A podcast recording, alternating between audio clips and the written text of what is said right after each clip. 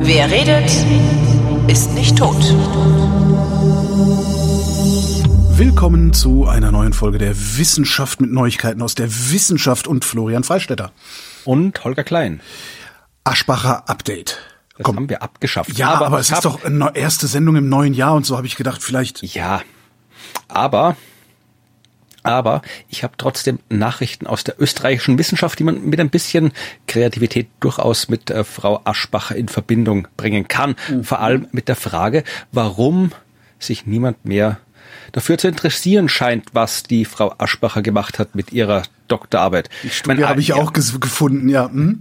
Ich meine, es ist natürlich klar, dass äh, Österreich äh, ja ein, ein schier unerschöpfliches Reservoir an politischen Fehlleistungen zu bieten hat. Also da ist man leicht dann, ist wie beim Skifahren, da kommt irgendwie im Slalom im zweiten Durchgang irgendwie einer runter und ist Erster und da kommen noch 30 andere, die sind auch alle Erster. Also da ist man schnell mal irgendwie weit hinten, wenn man Blödsinn gemacht hat, weil so viele andere noch so viel mehr Blödsinn machen. Aber äh, Österreich hat ja äh, nach dem schlechten, schlechten Abschneiden im Eurobarometer haben wir damals sicherlich auch drüber gesprochen, dass Österreich so ja äh, wissenschaftsskeptisch, wissenschaftsfeindlich wie kein anderes Land ist hat sich dann der mittlerweile aktuelle Wissenschaftsminister, der deswegen Wissenschaftsminister wurde, weil Aschbacher zurücktreten musste und damit keine Mensch, keine Person mehr aus der Steiermark in der Regierung war, weswegen der damalige Wissenschaftsminister ausgetauscht wurde gegen den Rektor der Uni Graz, damit ein Mensch aus der Steiermark in der Regierung sitzt.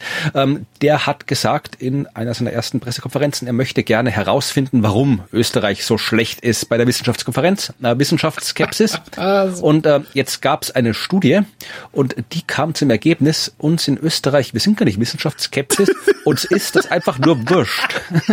Das fand ich wirklich, das ist eigentlich ist das bisher die Meldung des Jahres. So, ja, ja, jung. Nee. Boah, schert mich nicht, geh weg. ja. Also, aber es, es, es gibt noch ein paar andere paar interessante Details an dieser Geschichte. Ja? Also es war eine äh, Studie eben vom Bildungsministerium beauftragt und ähm, wollte sich anschauen die Ursachen von Wissenschafts- und von Demokratieskepsis, also beides zusammen. Und ähm, da waren ähm, vor allem jetzt war jetzt keine Umfrage im Sinn wie beim Eurobarometer, sondern es war wirklich eine ja, Literaturstudie. Mhm. Ähm, also Datensätze sind studiert worden, also irgendwann ist vermutlich mal irgendwer gefragt worden, weil sonst gäbe es keine Datensätze. Aber das war jetzt nicht einfach so eine Telefonumfrage oder irgendwie sowas.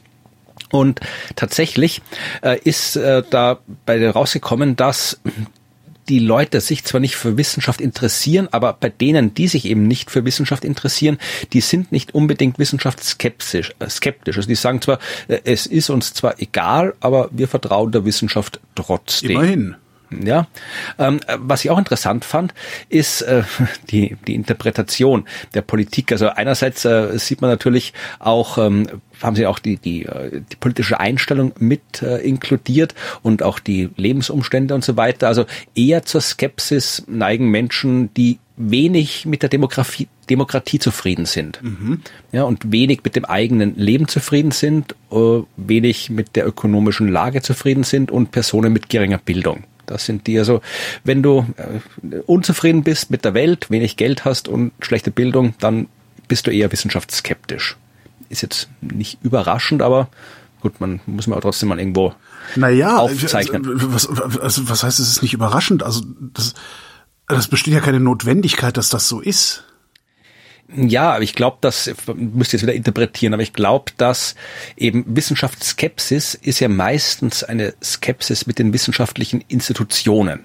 Ja, also das mhm. äußert sich dann zwar, du sagst, ja, die Wissenschaft hat ja keine Ahnung und ich glaube den ganzen Quatsch nicht, aber äh, die Leute glauben dann trotzdem an andere, unter Anführungszeichen Wissenschaft, nämlich die, die irgendwelche Typen bei YouTube oder Telegram ihnen erzählen. Die mhm. sagen ihnen auch Dinge, die wie Wissenschaft klingen, nur halt äh, falsch sind, aber die klingen wie Wissenschaft. Also an das glauben sie dann schon, sondern nur nicht an das, was die Institution sagt. Und wenn du jetzt äh, dazu neigst, irgendwie dass die Schuld an deinem persönlichen, wirtschaftlichen, was auch immer, ja. äh, Schieflage der Institution die, genau, ja. zuzuweisen und nicht sage, okay, da habe ich jetzt Scheiße gebaut, darum habe ich jetzt gar kein Geld. Dann lässt sich der die Kanzler, genau, gebaut. dann lässt sich der Kanzler noch beraten von jemandem von der äh, Freien Universität Berlin. Darum muss ja an der Freien Universität Berlin irgendwas nicht stimmen. Ja, ja oder halt einfach, das ist ja die, die Wissenschaft, das sind ja auch die da oben. Das ist ja, ja auch genau. quasi die Institution. Also, so würde ich es mir erklären. Äh, das zeigt dann auch, dass die Menschen, die tendenziell zum rechten politischen Spektrum neigen, die sind, äh, wo das geringe Vertrauen in die Wissenschaft besonders stark ausgeprägt ist, hat man auch rausgefunden. Mhm. Was ich interessant fand, war, äh, wir haben das sicherlich auch schon mal erwähnt hier im Podcast. Österreich hat ja einen Innenminister. Äh, wir müssen einen haben, aber wir hatten keine guten in den letzten Jahren. Ich musste lange zurückgehen, um mal einen, einen guten Innenminister zu treffen. Glaube ich, in den 90er Jahren hatten wir, glaube ich, mal einen, der ganz okay war. Aber ähm, aktuell ist es einer, der ähm, hat unter anderem ein Museum für na, wie heißt er denn, der österreichische Austrofaschist, der äh, Kanzler, der äh, letzte äh, Kanzler. Wiesenthal, der, nee, äh, Waldmann, nee, nee, äh, nee der Wald, das ist Waldheim. Waldheim, das war's, genau. Achso, nein, nein, nein, nein, nein, nein, nein, das war Präsident von Österreich. Ich, nee, nee, ja, das ist wieder was anderes, sondern kurz, kurz. ja, ähm, ja, die Frage hätte ich vielleicht irgendwie exakter stellen ähm, müssen. Äh, nee. nee, also Österreich, es gab ja im, es gab ja im Faschismus. Hitler. Ähm, jetzt lass mich mal ausreden. Also er heißt Dollfuß, ja. Ah, Dollfuß, ja. Mhm. Und Engelbert Dollfuß war mal österreichischer Kanzler. Und zwar war er das, ich weiß nicht, war das war 31, nee, da war er Landwirtschaftsminister, äh, 32 bis 34. Und hat halt so ab 1933 gedacht, ach, wenn die Deutschland eine Diktatur haben, dann mache ich das jetzt in Österreich auch. Und hat dann quasi in Österreich auch schon so eine österreich-faschistische Diktatur äh, gegründet kurz bevor Österreich dann ja sowieso äh, in, in die deutsche Diktatur eingegliedert worden ist. Mhm. Aber war halt so, ja, kein, kein, kein großer kein großer Sohn des Landes, wie man so sagt. Aber äh, er ist jetzt immer noch so ein bisschen, hat ein bisschen was so von, weiß nicht, so, so, wie heißt, wie heißt der in Spanien, der immer noch dann noch nicht so ganz äh, Franco. Ist dann, genau. Also vielleicht kann man es ein bisschen so mit Franco vergleichen. Also der war ja auch ein Faschist und ähm, eigentlich niemanden, wo man sagt, okay, dem bauen wir ein Museum und da gehen wir jetzt so hin.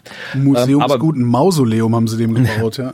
Ja, also die politische Rezeption von Engelbert Dollfuß ist gerade in der ÖVP, also der ja damals angehört hat, beziehungsweise halt der Vorläufer, die christlich-soziale Partei, äh, hat er angehört. Also die ÖVP hat immer noch ein bisschen so ein Problem, sich von Engelbert Dollfuß äh, zu trennen und der unser ehemaliger Innenminister oder ehemaliger Wunschdenken. Unser Innenminister hat unter anderem ein äh, Engelbert Dollfuß Museum betrieben und ähm, das dann äh, hat kein Mensch interessiert in dem Kaff, wo das war, aber ähm, hat dann, als er Innenminister wurde, hat dann doch mal paar Menschen, ein paar Institutionen genauer hingeschaut und festgestellt, na ja, äh, da könnte man so rein so, so historisch, didaktisch, museal, könnte man das doch mal auf den neuesten Stand der Dinge bringen, so ein bisschen kritisch vielleicht schauen und nicht einfach nur so ohne irgendwie kritische Analyse hier das Leben des Engelbert Dollfuß darstellen. Jedenfalls der äh, Innenminister hat die wunderbare Aussage getätigt, Wissenschaft ist das eine, Fakten sind das andere.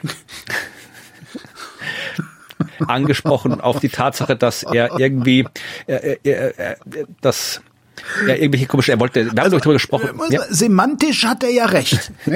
das muss ja, man nicht mehr lassen. Ja, ja also es, es ging damals darum, dass er irgendwo in, in Asien, in Indien und Afghanistan und so weiter irgendwo irgendwelche Infokampagnen machen wollte, um den Leuten beizubringen, dass sie gefälligst nach Österreich kommen sollen, weil sie kriegen hier kein Asyl. Also wollte er gleich so vor Ort Anti-Werbung für Österreich machen. Und die Wissenschaft hat halt gesagt, ja, das, das haben andere da auch schon probiert, das hilft nicht. Und da hat er gesagt, ja, da, die Wissenschaft ist eine, Fakten sind das andere. Und sein persönliches Fakt war eben, er möchte es gern machen, weil dann schaut so aus, als würde er was machen. Und ja, äh, jedenfalls äh, in diesem Artikel über die Studie, äh, dass ÖsterreicherInnen die Wissenschaft wurscht ist, ist äh, dann eben auch angesprochen worden, was jetzt äh, nicht nur die politische äh, Ideologie der Menschen für einen Einfluss hat, sondern die Politik selbst. Also was es für einen Einfluss auf ein Land hat, wenn du dann eben Spitzenpolitiker wie diesen äh, Innenminister Gerhard Karner hast, der sowas sagt. Hm. Und das ist interessant. Also äh, der Wissenschaftsminister hat gesagt, das sind punktuelle Aussagen, die keine Rolle spielen, die kurz aufflackern und dann wieder untergehen. Man ist in der gleichen Partei wie der Innenminister. Äh, der Typ, der die Studie äh, geleitet hat, hat gesagt, solche Zwischenrufe sind am Ende des Tages nicht förderlich. Wahrscheinlich hat er sich doch höflich ausgedrückt im Interview. Oh Gott, echt. Ja, und äh, jetzt können wir noch für eine andere Studie schauen. Ich meine, ich, wir haben in Deutschland, ich würde nur mal sagen, wir haben in Deutschland eine, eine äh, Wissenschaftsministerin, nee, wie heißt die? Bundesministerin für Wissenschaft, also eine Forschungsministerin, die der festen Überzeugung ist, dass wir hier äh, mit nur noch einem Wimpernschlag von äh, Fusionskraftwerken, die dauerhaft Strom erzeugen, entfernt sind. Das ja. ist nicht so viel besser, ne? Ja, dazu habe ich auch eine Nachricht. Ah ja, schön. Aber jedenfalls ähm, interessant ist also diese diese Nachricht zu dieser Studie, von über die wir gerade gesprochen haben, die kam am 3. Januar diesen Jahres 2023. Am 21. Dezember 2022 ist auch äh, eine Studie veröffentlicht worden und zwar diesmal von der österreichischen Akademie der Wissenschaften, die äh, seit neuestem geleitet wird von dem Typ, der früher Wissenschaftsminister war, bis er dann gehen musste, damit äh, ein Steirer in die Regierung kam. Also und der wollte eigentlich nicht gehen, der damalige Wissenschaftsminister, aber musste halt dann. Ähm, der hat ähm, als Chef des, der Österreichischen Akademie der Wissenschaften auch eine Untersuchung in Auftrag gegeben, um herauszufinden, warum Österreich so schlecht beim Wissenschaftsbarometer ist. Und ähm, das war jetzt eine klassische Umfrage, so eine Gallup-Umfrage. Ich weiß gar nicht, 1500 Befragte. Oh, das ist und viel für ein Land wie Österreich. Ja, äh, tatsächlich, sie haben sie auch, die, die ist auch in äh, Deutschland und Schweiz ist auch gefragt worden. Ich glaube, okay. in Deutschland waren es 1000 Leute und in der Schweiz auch 1000 Leute mhm. grob. Also ja, es ist, die kann jetzt nicht sagen. Heißt das, ist, heißt das dass Österreicher äh, diverser sind als die Deutschen, also nie, also heterogener sind als die Deutschen, weil in Deutschland bist du, glaube ich, mit 1, 1100 irgendwas bist du schon repräsentativ, ne? Ja, wahrscheinlich. Ich keine Ahnung. Vielleicht haben die einfach gedacht, wir, wir sind mal an Österreich interessiert und zum Vergleich fragen wir halt in den anderen deutschsprachigen Ländern auch noch. Aber da Heterogenes Österreich. Ja. Jedenfalls kommt in der Bundeshymne nicht vor. Kommt da viel gelobtes Österreich vor und viel gerühmtes Österreich, aber kein heterogenes Österreich. Sowas kommt uns nicht in die Hymne. Es war schon schlimm genug, dass wir die Töchter reinkriegen nach den Söhnen. Aber du kennst die österreichische Hymne nicht, also nee. weißt du nicht, wovon ich rede. Überhaupt nicht. Aber sie ist mit Sicherheit besser als die deutsche, weil alle sind besser als die deutsche. Land der Berge, Land am Strome, hm? Land der Hämmer, Land der Dome, Land Was? der Äcker. Land Was? der Hämmer? Ja. Im Sinne von Hammer für Nagel in Wand? nee, weil wir so viel arbeiten. Ach, okay, verstehe, verstehe. Ja, okay. Das hast mich rausgebracht. Die kann man nur irgendwie so, ähm, der Text mit der Land, Land am Ber, Land am Berge, Land der Berge. Land am Strome, Land der Äcker, Land der Dome, so geht's mit. Land der Hämmer, zukunftsreich und dann Heimat bist du großer Söhne war es früher. Volk begnadet für das schöne, vielgerühmtes Österreich. Erste ja. Strophe. Und dann äh, kam irgendwann mal 2011 jemand auf die durchaus gute Idee, dass wir auch äh, Töchter hätten in dem Land und nicht mhm. nur Söhne. Ein paar. Und äh, gesagt, ja, ja, hier und da eine, aber man kann sie trotzdem erwähnen. Wir sind ja nicht so, ja. ja genau. Und ähm, hat gemeint, man könnte doch da mal was ändern. Und äh, jetzt wurde auch geändert. Ich glaube, ab 2011 heißt der Text jetzt irgendwie Land der Berge, Land am Strom, Land der Ecke, Land der Dome, Land der Hämmer, zukunftsreich, Heimat großer Töchter und Söhne. Das beim, beim äh, Rezitieren klingt's holprig, beim Singen passt's perfekt auf die Großer Melodie. Töchter und Söhne kann man machen, ja. Ja, also beim die Melodie kennst du jetzt nicht, aber nee. auf die Melodie passt es genauso wie vorher. Aber mittlerweile haben sie die Menschen auch dran gewöhnt. Aber was das für Drama war. Ja, ja, da haben sie bestimmt, die sind dann irgendwie die Rechtsreaktionären sind, sind ja. auf die Palme gegangen wie nur was, ne? Ja, und wie äh, Gabalier, den kennt man auch in Deutschland, oder? Gabalier, das, das, das, ja, das stimmt, das war auch so ein ja, Idiot. Der hat dann irgendwie gesagt, er wird das sicherlich singen und äh, irgendwie dann, ich habe mal geguckt, also wie oft hier die die Hymne geändert worden ist. Also mein, wir hatten ja die Paula von Preradovic, die da war gar kein von, ist nur Paula Preradovic, die das damals geschrieben hat.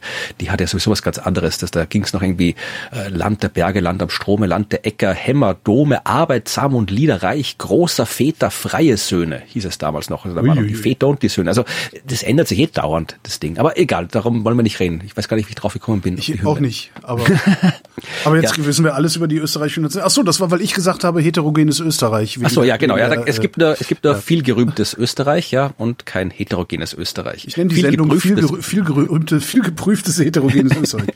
ja, viel geprüft haben wir auch. Die zweite Strophe hört mit viel geprüftes Österreich. Heiß umfedert, wild umstritten, liegst im Erdteil du inmitten, einem starken Herzen gleich, hast seit frühen Ahnentagen hoher Sendung Last getragen, viel geprüftes Österreich. Wir haben ja nur eine Strophe. Ja, ich weiß, ihr habt schon mehr, aber die anderen sind böse. Äh, bei uns kennt auch nur, kennen auch nur alle die erste Strophe, die zweite kennt dann auch keiner mehr. Die dritte habe ich auch noch nie gesehen in meinem Leben. Mutig in die neuen Zeiten, frei und gläubig sie und schreit. Ui. Arbeitsfroh und hoffnungsreich, einig lass in Jubelchören. Ach, genau, das waren früher Brüderchöre. Ah. Einig lass in Jubelchören, Vaterland dir Treue schwören viel geliebtes Österreich. So, habt ihr das auch mal gehört, liebe Deutsche? Müsste aber, aber nicht Vater und Mutterland heißen? Ja, ich glaube, dass das war ihnen. Dann haben sie gedacht, nee, jetzt lass, gib es mal vorsichtig an. Problem der nächsten Regierung. Genau. So, also Österreich ist heterogen meinetwegen, aber nicht laut Hymne.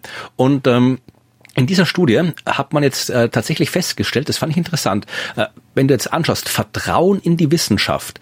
Äh, ich verlinke den Artikel, da ist auch eine schöne Grafik drin. In Österreich gibt's mehr Vertrauen in die Wissenschaft als in Deutschland und der Schweiz.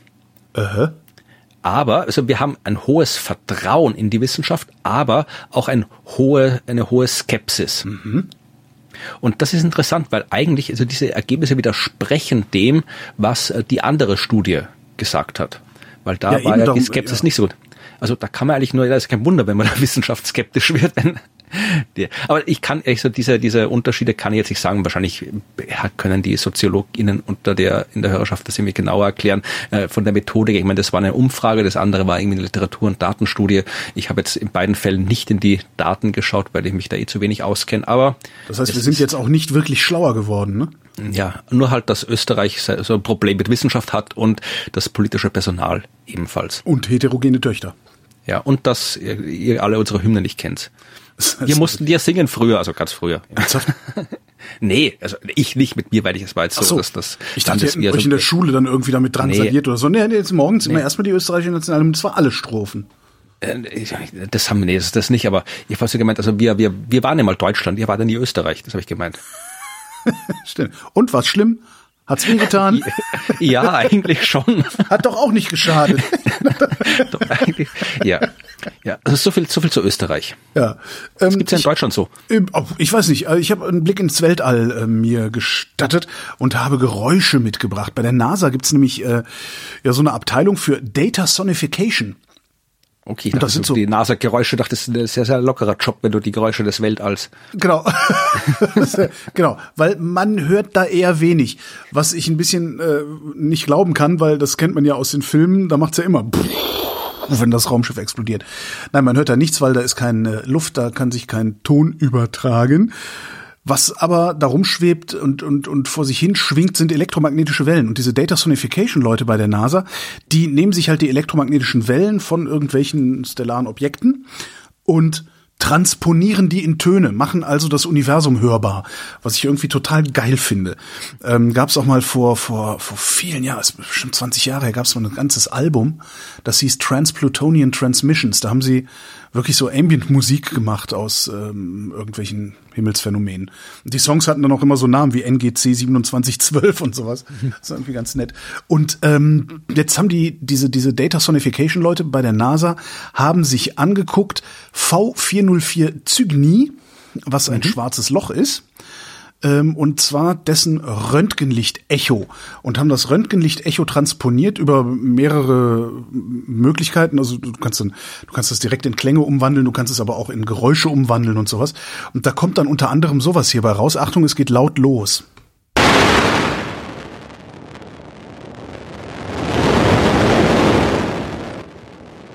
Das ist das eine Geräusch, was es macht. Wenn man da so vor sich hin transponiert. Ähm, es gibt noch ein Geräusch, das haben sie sich auch rausgesucht, ist auch ein Rauschen. Ist ein bisschen freundlicher und auf einer anderen Frequenz. Klingt wie irgendwie so ein scheiß Feuerwerk oder sowas. Und man kann das Ganze aber auch direkt in Musik transponieren und dann wird's wirklich schön.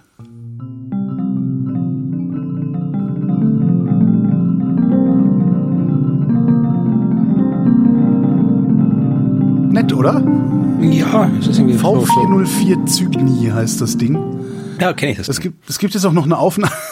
Es gibt jetzt auch noch eine Aufnahme, wo sie alles übereinander gelegt haben. Ich, ich erspare uns das. Kann sich ja jeder, kann sich jeder dann in den Links äh, irgendwie mal angucken. Die machen auch noch mehr so Sachen. Die haben auch schon Krebsnebel ähm, vertont. Hab da habe ich jetzt eine, mitgebracht. hm, da habe ich jetzt eine Frage an die informierten Menschen in der Hörerschaft. Äh, Weil als ich ja nicht informiert bin, ne? In dem Fall glaube ich nicht. Okay. Aber was, äh, also es ist unbestritten, dass diese ganzen Sonifikationen äh, ein sehr schönes Instrument für die Öffentlichkeitsarbeit Ja. sind. Was ich mich frage ist, gibt's auch einen wissenschaftlichen Nutzen? Also gibt's einen Bereich, ein Feld, wo man, wenn man irgendwie etwas hörbar macht, irgendwelche Daten, wo man dann etwas rausfinden kann, was man anders nicht rausfinden kann. Das würde mich interessieren. Das ist wirklich eine interessante Frage. Ich überlege gerade, ob man da, ob es irgendwie plausibel wäre, aber eigentlich. Ja, ich weiß es nicht. Ich meine, Schall, jedes Mal, wenn ich sowas Schall sehe. ist, ist, das ist ja letztendlich ist ja Schall, was, was du dann, was du detektierst am Ja. Ende. Und das ist natürlich wesentlich gröber als alles, was die Geräte detektieren können, oder? Ja, es war mir, ob es da wirklich, ob das die Motivation dahinter rein wissenschaftskommunikatorisch ist oder ob es da auch andere Gründe gibt. Das war auch damals bei den Gravitationswellen, die du dir als Klingelton runterladen konntest und so Zeugs. Also das äh, wollte ich aber wissen. Vielleicht gibt es ja einen Bereich. Ich weiß, kann ja sein. Darum dachte ich, frage ich mal. Ja, ja. Interessante Frage, ja. Ja, das äh, bringt uns dann zum nächsten Thema. Interessante Frage. Interessante Fragen. Ja, interessante Fragen und vor allem interessante Antworten. Denn die Wissenschaft schwächelt. Es gibt immer weniger bahnbrechende wissenschaftliche Arbeiten. Äh, okay, ja, erzähl erst mal. Mhm. Ja, hat äh, ein internationales Forschungsteam unter der Leitung von äh, einem Kerl, der Funk heißt mit Nachnamen. Funk? Vornamen, wie ich gerade ich sehe, irgendein Ökonom aus den USA. Randall Funk, glaube ich, heißt der. Wir brauchen mehr funky Forschung. Russell, Russell Funk. Russell Funk. Von der Uni Minnesota äh, und seine MitarbeiterInnen haben äh, tatsächlich ja eine große Anzahl wissenschaftlicher Publikationen untersucht. Ich glaube 20 Millionen und dann nochmal irgendwie, äh, nachher nochmal irgendwie 25 drauf und fast 4 Millionen Patente aus den letzten 60 Jahren. Es ist natürlich irgendwie alles automatisiert untersucht worden mit irgendeinem Tool, das ja Dinge macht, von denen ich weiß, wie sie gemacht werden, aber das in der Lage ist, so Zitierungsnetzwerke und alles sowas zu bewerten und dann irgendwie auch zu quantifizieren. Ist das jetzt irgendwie was, was jetzt wirklich so, quasi so was Neues gebracht hat, ein revolutionärer Durchbruch, oder ist es einfach nur so stückweise Forschungserweiterung, Wissenserweiterung? Ach so, er sucht nach so, nach so äh, disruptiven Offensichtlich. Okay. Ja, also die Details kann ich jetzt nicht sagen, das kann man sich dann anschauen, wenn man die Studie verlinkt, aber äh, es wird halt geschaut, also sie haben in ihrer Untersuchung quasi zwei ähm, Arten unterschieden, hat vor allem auch zwei Durchbrüche unterschieden. Der eine Durchbruch ist also Beiträge zu Wissen, das man schon kennt und Beiträge, die das bisherige Wissen revolutionieren und das äh, bisherige Wissen, Teile des bisherigen Wissens ja obsolet machen und ja eine völlig neue Richtung einschlagen in der Wissenschaft. Also das waren so die beiden Dinge. Also einfach so, wir wissen jetzt mehr über das, was wir schon wussten, oder wir haben festgestellt, dass was wir wussten, äh, ist eigentlich ganz anders und wir müssen ganz anders schauen. Ja, also keine Ahnung, ist so sowas hier Relativitätstheorie, was ein Durchbruch oder hier Max Planck Quantenmechanik und so. Ja, das, halt. das ist interessanterweise eine Frage, die ich auch äh, immer und immer wieder meinen Wissenschaftlerinnen und Wissenschaftlern stelle, wenn ich für die Helmholtz-Gemeinschaft Podcasts mache, ähm, insbesondere in der Physik. Äh, da scheint einfach auch die, also die low-hanging fruits, äh, also die, die leicht zu erreichenden Früchte, die sind halt alle geerntet und gegessen. Ähm, und darum sieht es halt so aus, als gäbe es keine bahnbrechenden Entdeckungen mehr, obwohl es bahnbrechende Entdeckungen gibt, aber die sind halt auf, ja, dann auf Skalen vor allen Dingen auch, die, die uns in unserem Alltag überhaupt nicht mehr interessieren. Und Ja, also ich meine, die haben das jetzt auf jeden Fall mal irgendwie so systematisch angeschaut. Also waren natürlich alle Wissenschaften äh, inkludiert. Also ich glaube Naturwissenschaften. Nein, stimmt gar nicht. Sozialwissenschaften sehe ich ja auch gerade. Also es dürfte doch so alles, was halt irgendwie so publiziert irgendwo ist, äh, zugänglich. Und habe festgestellt, dass in allen Wissensbereichen äh, die Anzahl dieser revolutionären Arbeiten abgenommen hat. Am wenigsten im Bereich Lebenswissenschaften und Biomedizin. Also da geht noch was, aber da geht auch weniger als früher ging. Sozialwissenschaften, Technologie war der Rückgang am stärksten. Äh, Und sie haben auch ein bisschen probiert, die Gründe äh, zu identifizieren oder zu spekulieren. Sie haben jetzt gemeint, also die Arbeiten sind jetzt nicht schlechter. Es ist nicht so, dass wir alle blöder werden oder schlechter forschen oder sowas. Aber ein Ding ist, äh, sagen sie, dass ähm, wir halt immer mehr Wissen haben. Das heißt, um was Neues herauszufinden, musst du immer mehr lernen vorher. Du brauchst, musst immer eine, eine immer größere Basis Ja. lernen, bevor du wirklich was Neues rausfinden kannst. Klar. Das trifft dann, dieses Phänomen trifft auf Universitäten, äh, die immer mehr äh, in Richtung Schule sich orientieren. Strikte ja. Lehrpläne, Anwesenheitspflichten und so weiter. Und das sind alles Dinge, die so Innovation nicht unbedingt förderlich sind, weil du kannst dich einfach hingehen und sagen, ich mache mal was Neues oder ich probiere jetzt mal was, was irgendwie nicht im, im vorgesehenen äh, Raster drin liegt. Du lernst vielleicht irgendwie, wenn du dir anschaust, so Leute wie Planck, Einstein, die haben ja alle ein sehr, sehr breites Wissen gehabt. Ja. ja. Das kannst du halt fast gar nicht mehr machen im Studium. Du kannst dir wirklich nur noch den Stundenplan durcharbeiten und nicht sagen, okay, ich hocke mich jetzt mal halt irgendwie ein paar Stunden in der Vorlesung von der Philosophie oder sowas, wenn mhm. ich irgendwie Geophysik studiere. Naja, kannst, sowas. kannst du schon machen, ja, aber du aber verlängerst dadurch deine Studienzeit und du ja. hast dann, bis du an einen Punkt kommst, an dem du tatsächlich selbst forschen kannst, also deinen eigenen Antrag sozusagen schreibst, äh, irgendwann ist dieser Zug ja auch abgefahren. Mhm. Das, ja, das heißt, du kannst dich zwar universell bilden, aber da brauchst du dann vielleicht 15 Jahre für. Mhm. Und wenn du danach irgendwo hingesagt hast, und jetzt würde ich gerne bei Ihnen promovieren, sagt der, sagt der Prof wahrscheinlich, oh ja, nee, äh, geh mal weg. Ja, du hast halt weniger Zeit vor allem. Ja, und du genau. brauchst halt oft du musst halt oft wirklich die, mal irgendwie ein Jahr lang oder zwei vielleicht nachdenken. Also ja. Vielleicht ja, ja. was machst schon andere Sachen nebenbei, aber ja, ja, du hast halt den schon. aktuellen Betrieb nicht. Und was auch ist, ist natürlich die, die Wissenschaftspolitik, die Förderungen. Hölle. Und ähm, haben auch, sie haben auch gezeigt, das ist, glaube ich, eine andere Studie jetzt, dass die ERC-Grants, also diese äh, EU äh, hochpreisigen EU-Stipendien, mhm. die du kriegst von der Europäischen Kommission. Äh, wenn man sich anschaut, was da so gefördert worden ist, dann zeigt es eher in die Richtung, dass risikofreudige Forschung eher nicht gefördert wird. Ja. Ja. Also ja, klar, sprich doch mal mit, mit, mit forschenden WissenschaftlerInnen. Die, die sagen dir alle, naja, du musst in deinen Antrag schreiben, was hinten rauskommt, sonst kriegst du den Antrag nicht bewilligt. Ich weiß, genau. Ich, also ich habe ja auch, ich habe ja, durchaus Anträge geschrieben in meinem Leben. Ja, genau, du hast ja auch geforscht. ja. Also das ist, das ist einfach auch für, für jemanden, der in diesem, in diesem akademischen Betrieb überhaupt nicht zu Hause ist wie ich, ist, das ist absolut unvorstellbar. Also, ja, ich, ich verstehe ich verstehe gar nicht, warum wir uns das leisten. Tatsächlich, ich bin immer völlig fassungslos, wenn ich daran denke. Also eigentlich müsste man noch hingehen und sagen, so, ihr kriegt jetzt hier dieses Geld, macht mal. Ja, ja, wir ja, vertrauen uns wieder, euch jetzt mal. ja, aber dann, dann macht das hier die, äh, die aktuelle Regierung und dann kommt die Opposition ja. und sagt, ja, hier, was ist denn das für Quatsch? Äh, das ist, muss sofort abgestellt werden und dann wird das so lange polemisch Stimmung gemacht, bis mit dem vorhandenen, wie wir gerade gesehen haben, Potenzial an Wissenschaftsskepsis, äh, genau. kannst du da gleich mal schön äh, Bildzeitung und alles und dann, ja. naja.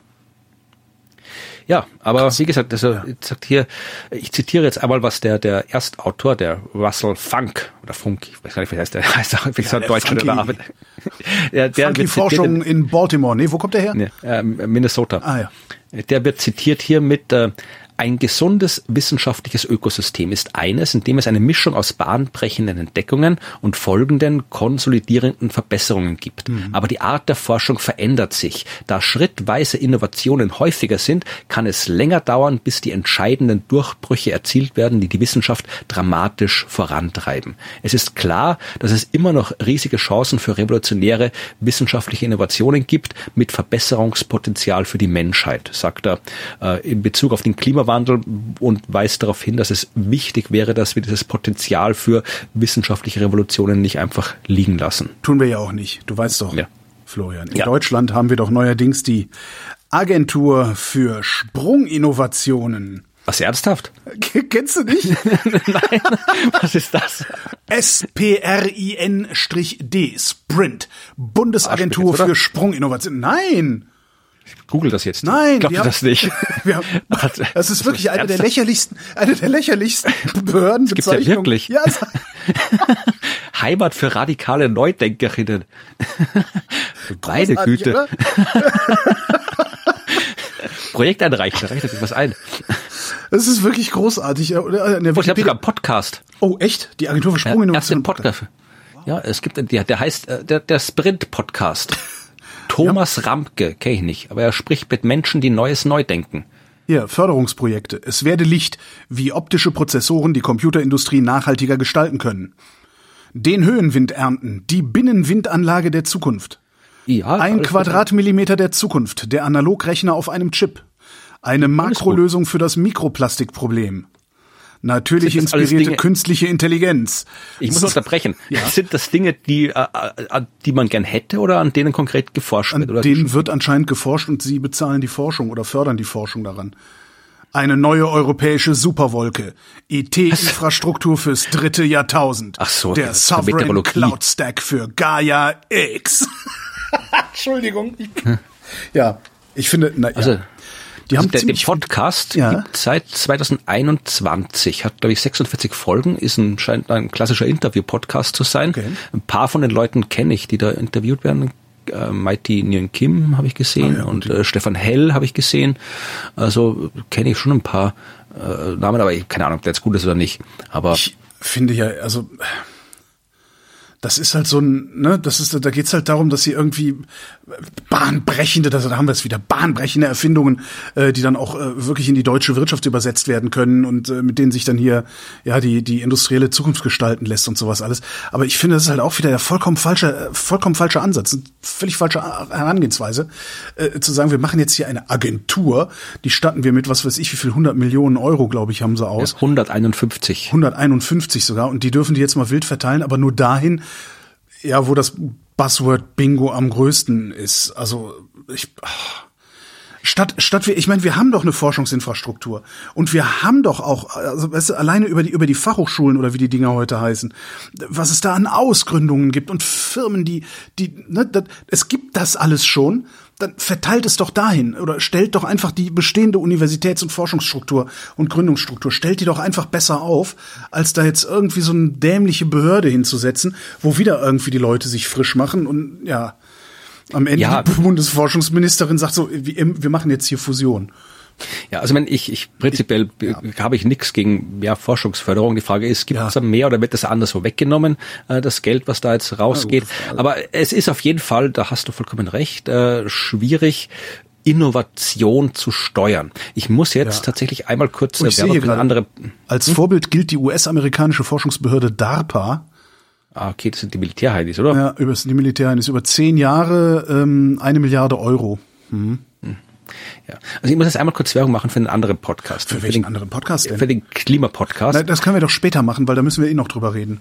Ja, auf jeden Fall. Aber da gibt's auch ein Kapitel, das war das, glaube ich, das, das äh, vorletzte Folge, also Kapitel 16, Teil 3, ich glaube, es war Folge 74 oder irgendwie sowas, oder 73, eh tue ich in die Shownotes, da ging's genau, da, es gibt ein komplettes Kapitel im Bericht über Innovation, wo genau diese Probleme äh, thematisiert werden und also wissenschaftlich, äh, die wissenschaftliche Forschung dazu thematisiert wird, wie man denn jetzt Innovation kriegt die Ja. man braucht. Ja. Und wie schwierig es ist und was es für Probleme da alles gibt. Also es ist sehr, sehr ein Meta-Kapitel, aber war dann doch sehr spannend. Also wer da genauer wissen will, kann da mal reinhören. Ja. Ja, aber ja, man, mal gucken mal. Wir müssen nicht immer gleich so negativ sein. Vielleicht kommt Doch da bin ich, aber raus. ich ja, ich nee, ich glaube da mittlerweile wirklich nicht mehr dran. Also es ist so viel, es wird immer wieder hier ne, Heimatministerium und was die sich alles für einen Scheiß einfallen lassen. Und Hast du nicht gesehen, was für den coolen abgefuckten Loft die rumstehen? wer? Auf der, hier geh mal auf die Seite sprint.org und dann auf wir. Und dann scrollst du runter und dann stehen da irgendwie 30 so Hanseln in so einem coolen abgefuckten Loft. Der eine steht auf einer Leiter und der andere hockt vor dem Stapel Paletten. Also das muss doch Oh, cool, cool, sein. alle fast alle schwarz angezogen. Die Männer haben Glatzen oder Bärte. Ja, ja, ja, ja, ja. Ja, ich gönn denen ja die Jobs. Ja, ich, also ich würde auch lieber in, in so einem Laden arbeiten, der sich irgendwie, weiß ich nicht, um, um die Zukunft kümmert, als in irgendwie dem Bauamt oder sowas. Aber ich, ich glaube tatsächlich nicht mehr daran, dass äh, sowas, äh, das ist eine, wie, wie nennt man das denn, also eine Top-Down-Lösung. Ja? Wir machen jetzt hier irgendeine Struktur hinstatten, die mit sehr viel Geld aus und da wird dann schon die Energieversorgung der Zukunft rauskommen. Ich, also sowas kaufe ich einfach nicht mehr. Also ich will das andersrum haben. Ich will, dass, dass, dass, dass wenn, dann soll das BMBF hingehen und sagen, so, wir stellen uns jetzt hier die- diese 50 Leute, die wir da haben, das sind jetzt Scouts und die gucken in den bestehenden Einrichtungen, was da eventuell forschungswürdig ist oder, oder Ja, ist nicht forschungswürdig ist. Und dann schiebt man das so rum an. Aber das, das von oben machen zu, ich kaufe ich nicht mehr. Nee, bin ich zu alt für, um sowas zu glauben. ja. Wie kommen wir denn jetzt wieder zurück dahin, wo es nett ist? Ja, das kann ich dir auch nicht Oh, sagen. warte, ja doch hier, äh, wo du doch schon beim Klimapodcast warst, da fällt's mir ein. Äh, ich habe eine Meldung gesehen, die Hälfte aller Gletscher ist verloren. Ja, habe ich auch gesehen, habe ich auch in meiner Liste. Äh, selbst, selbst wenn wir 1,5 Grad, das 1,5 Grad Ziel einhalten würden, was wir nicht werden, ich glaube mittlerweile Nein. glaubt dann niemand mehr dran. Es ginge schon noch, aber Es ginge schon noch, aber das ist nicht, also ich, ich, ja.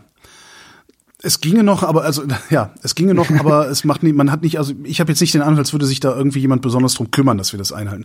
Aber meine, mittlerweile ist es halt so auf einem Level, wie es ginge schon noch, genauso wie es halt ginge, dass wir eine Basis auf dem Mond bauen oder dass ja. wir den Welthunger auslöschen. Es ginge alles. Ja, aber äh, da hatte da hatte doch der Nico Semsrott, äh, dieser äh, EU-Abgeordnete, der immer im Hoodie, dieser schlecht gelaunte, ja, ja ich kenne ihn ja, der sagte doch, äh, wir, wir machen es einfach so, wir sagen allen Milliardären der Welt, äh, ihr habt jetzt genau ein Jahr lang Zeit, ähm, den Klimawandel aufzuhalten oder die Klimakrise aufzuhalten. Ansonsten werdet ihr enteignet. Ihr habt nämlich alles, was man dazu braucht. Ihr habt die Kontakte, ihr habt das Geld, ihr habt die Firmen, ihr habt die Politiker, ihr habt die.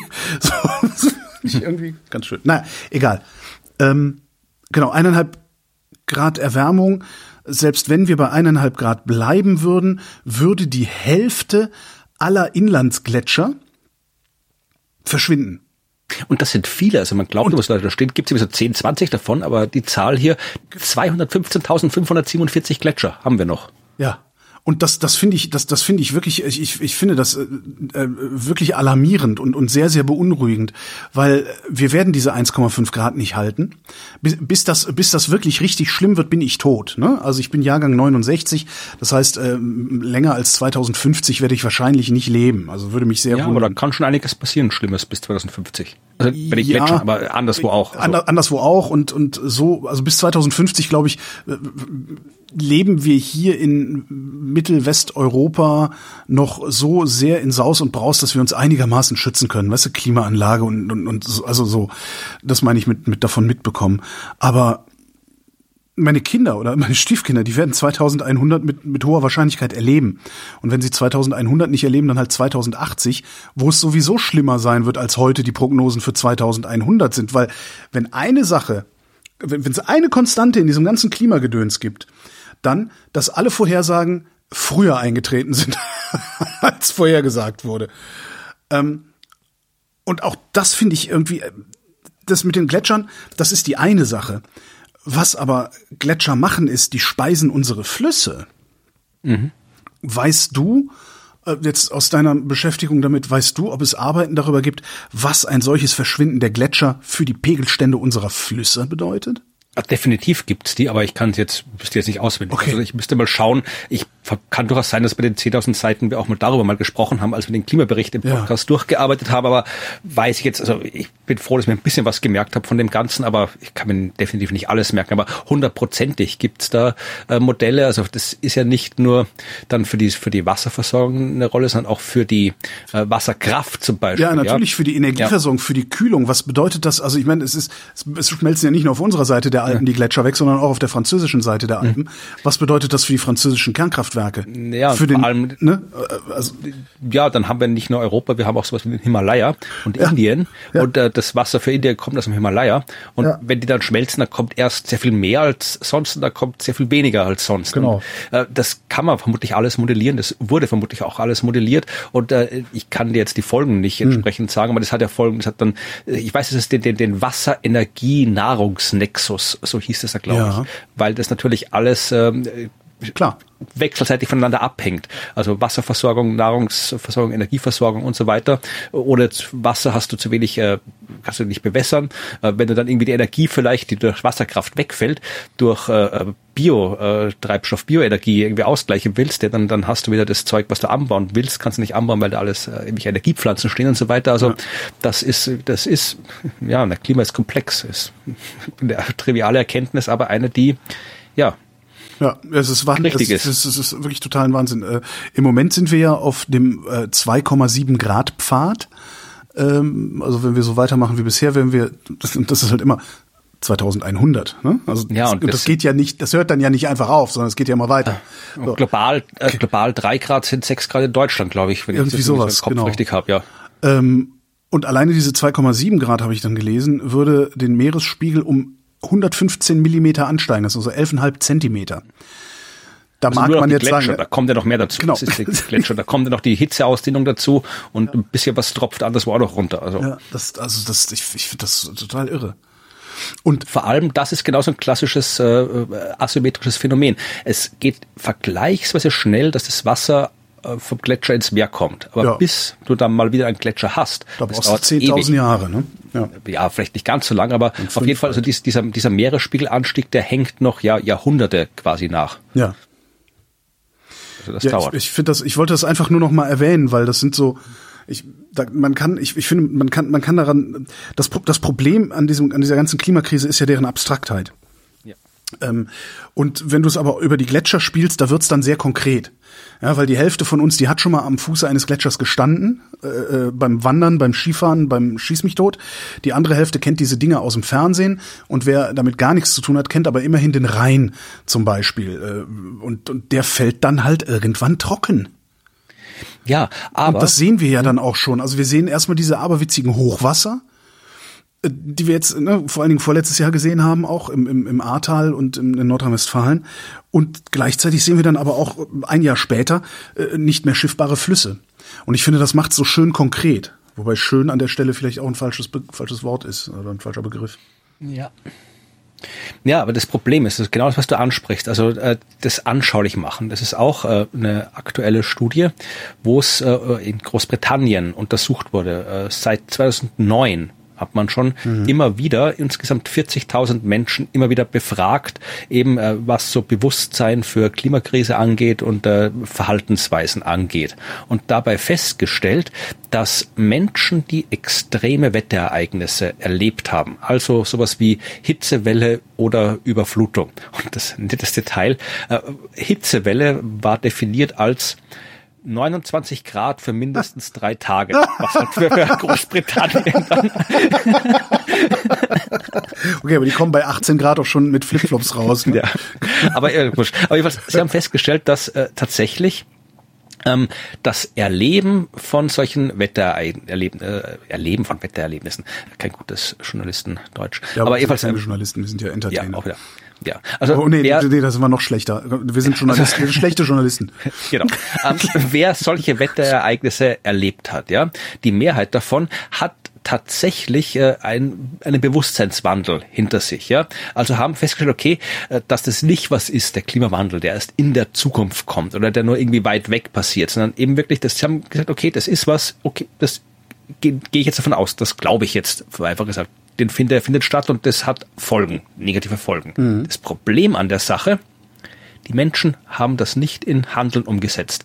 Auch die, wo sich das Bewusstsein wirklich gewandelt hat, die haben keinerlei äh, Auswirkungen auf ihr persönliches Verhalten gesehen. Also die sind, äh, die sind weniger, nicht weniger oft mit dem Auto gefahren, haben den Stromverbrauch nicht verringert, sind nicht weniger mit dem Flugzeug geflogen und so weiter.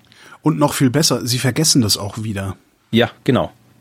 Das kommt auch noch mit davor. Also das, nach Laufe der Zeit geht das wieder weg. Ja, und ähm, das ist, äh, ja, das hat, haben wir auch im Podcast, ja, äh, das sogenannte die Tragödie des Gemeinguts nennt sich das. Die, in diesem Artikel hieß es irgendwie anders.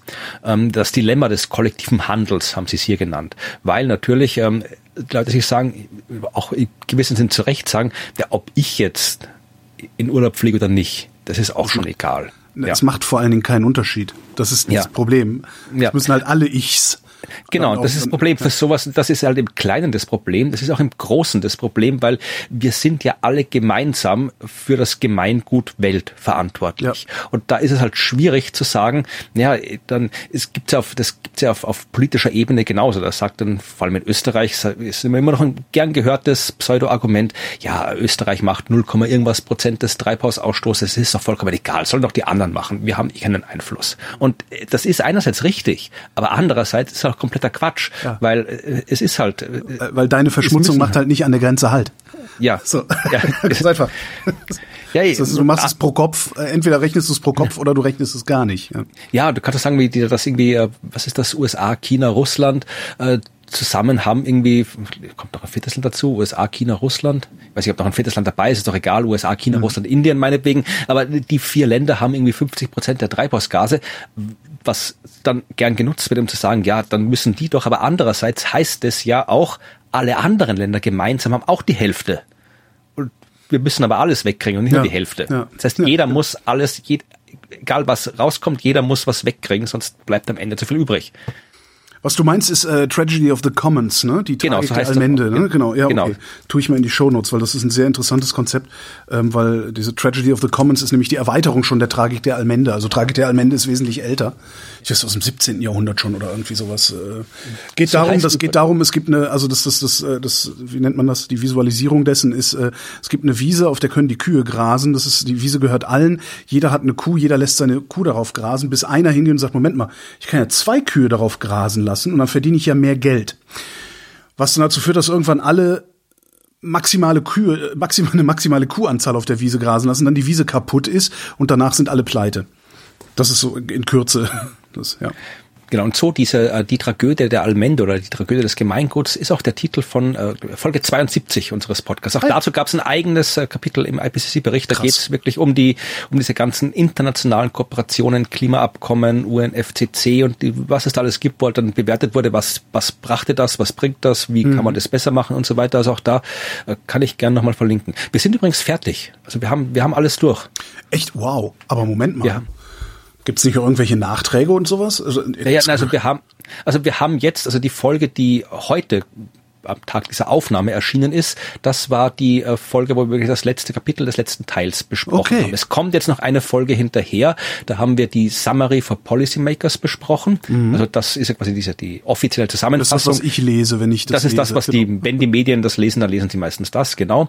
Und äh, die lesen wir aber erst am Schluss, weil wir lesen ja eh alles und dann gucken wir am Schluss, ob in der Summary was drinsteht, was dann noch erwähnenswert ist. Ja, allem in dem ist ja Fall viel interessanter, ob in der Summary drin steht, was vorne drin gestanden Ja, ja, hat. genau. Das weißt du jetzt. Das Ja, finde ich sehr ja. Spannend. In dem Fall war es sogar noch spannender, weil äh, die Summary for Policymakers von Teil 3, die ist äh, Anfang des Jahres, bevor dieser äh, offizielle Bericht erschienen ist, ist die geleakt worden von Ja, Scientist genau. Rebellion. Ja. Und dann haben wir geguckt, äh, bisschen was die Unterschiede sind und so.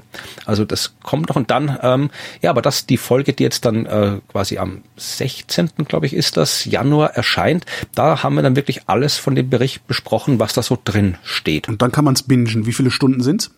Naja, äh, 76 Folgen, jeder dauert so äh, wahrscheinlich im Schnitt ein bisschen, so eine Stunde 15, eine Stunde 20 im Schnitt. Okay. Also immer, es ist viel, aber immer 100 noch Stunden. weniger, als, als man bräuchte, um den ganzen Quatsch zu lesen. Weil das kann ich dir sagen, dauert lange. wann, die Frage ist ja auch, wann kommt der nächste IPCC-Bericht? Ja, da, ich, vermutlich kann der relativ, ich, die, ich weiß nicht, wie der aktuelle Zyklus ist, das wird wieder ein paar Jahre dauern, aber der wird dann sehr, kann sehr kurz ausfallen, der Bericht, weil alles, diese ganzen Zeitskalen, die da jetzt drin stehen, wo es sagt, bis dahin muss was passieren, das ist dann im Wesentlichen, wenn der siebte Bericht kommt. Also eigentlich reicht da ein Flugblatt, dass da IPCC-Druckbot draufsteht. You fucked up. Trotteln. Ja, genau. genau, ja. ihr Trotteln, Das aber, ihr Trotteln in allen Sprachen der Welt. ja, das werde ich ausreichen, oder wie told you so, oder was auch immer. Ja, also, Told you so, idiot. Nee, der wird schon geben, den siebten Bericht, und da wird auch was drinstehen, aber ich habe jetzt noch keinen Zeitplan, wann der erscheinen wird. Ja, also tatsächlich, wir, wir, wir müssen mal gucken, also Claudia, wir, wir, ich sehe Claudia das demnächst das erste Mal von Angesicht zu Angesicht, weil sie besucht Das geht mich schief. wie, früher, wie früher im IRC. Jahrelang gechattet, super Freunde. Und dann getroffen Ja. und gedacht, ach du Scheiße. Ja. Ja, mal gucken. Also wir, wir, wir haben gedacht, die- die letzte Folge nach dem Ganzen nehmen wir dann wirklich persönlich auf. Also sie kommt hier zu Besuch und dann machen wir noch eine Folge, da reden wir ein bisschen drüber, was diese ganze jetzt eineinhalbjährige Lektüre der 10.000 Seiten so mit uns gemacht hat.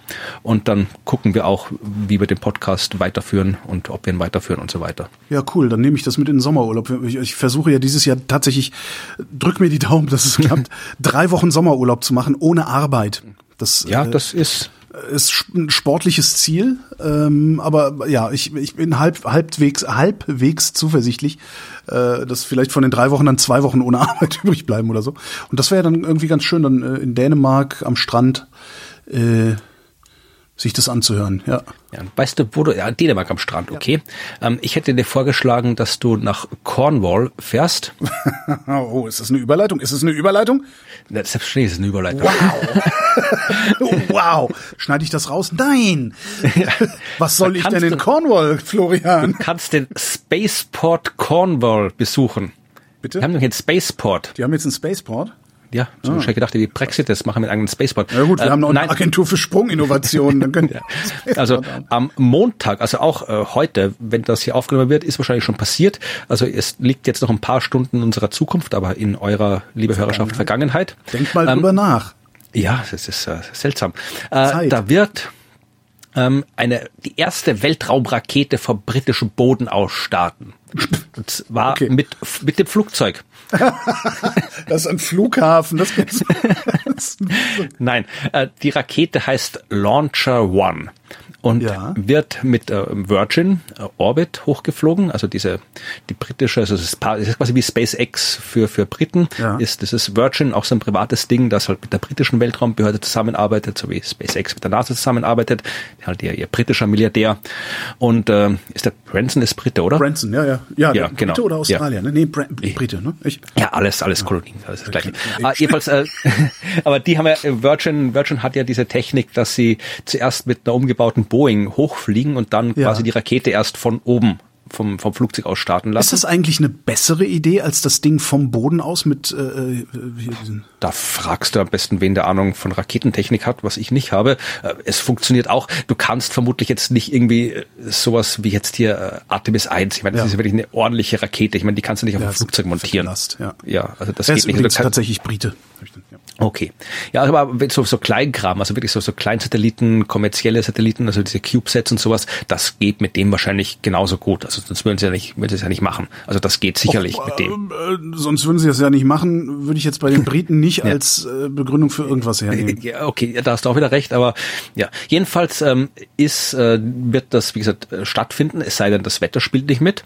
Weiß nicht, wie es in Cornwall so ausschaut oder nicht, aber äh, ist das nicht egal? Können die nicht einfach irgendwo hinfliegen? Also immer- die haben Ja, doch ein da- Flugzeug. Ja, ich keine Ahnung, das war wahrscheinlich, aber da hängt die Rakete außen dran. Also da, vielleicht weiter oben ist ja auch noch ein bisschen Wetter, das auch noch passen muss. Also wahrscheinlich können die auch nicht beliebig weit fliegen wegen Umlaufbahnen und so weiter.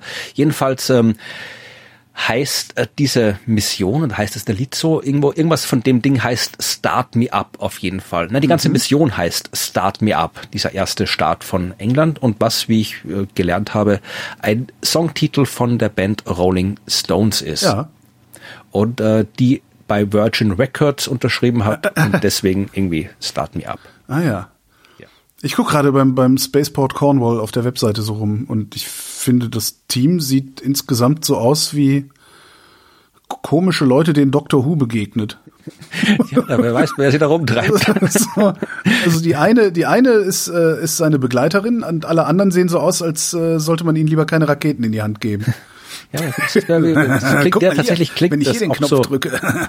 Ich meine, der erste Raketenstart in Großbritannien klingt auch nach so einer Dings, wo dann, wo dann die TARDIS irgendwo landet, weil irgendwas passiert so. dort. Genau.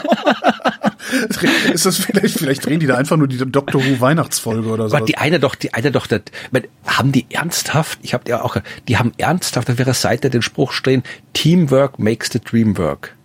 Das haben die da nicht stehen. Doch, Echt? wenn du Gehören die auf zu- die Hauptseite Spacebot Cornwall und dann scrollst du runter. Das, das schreibt man doch nicht auf eine Webseite. Das haben die vergessen, aus, aus, der, aus der Vorlage rauszunehmen.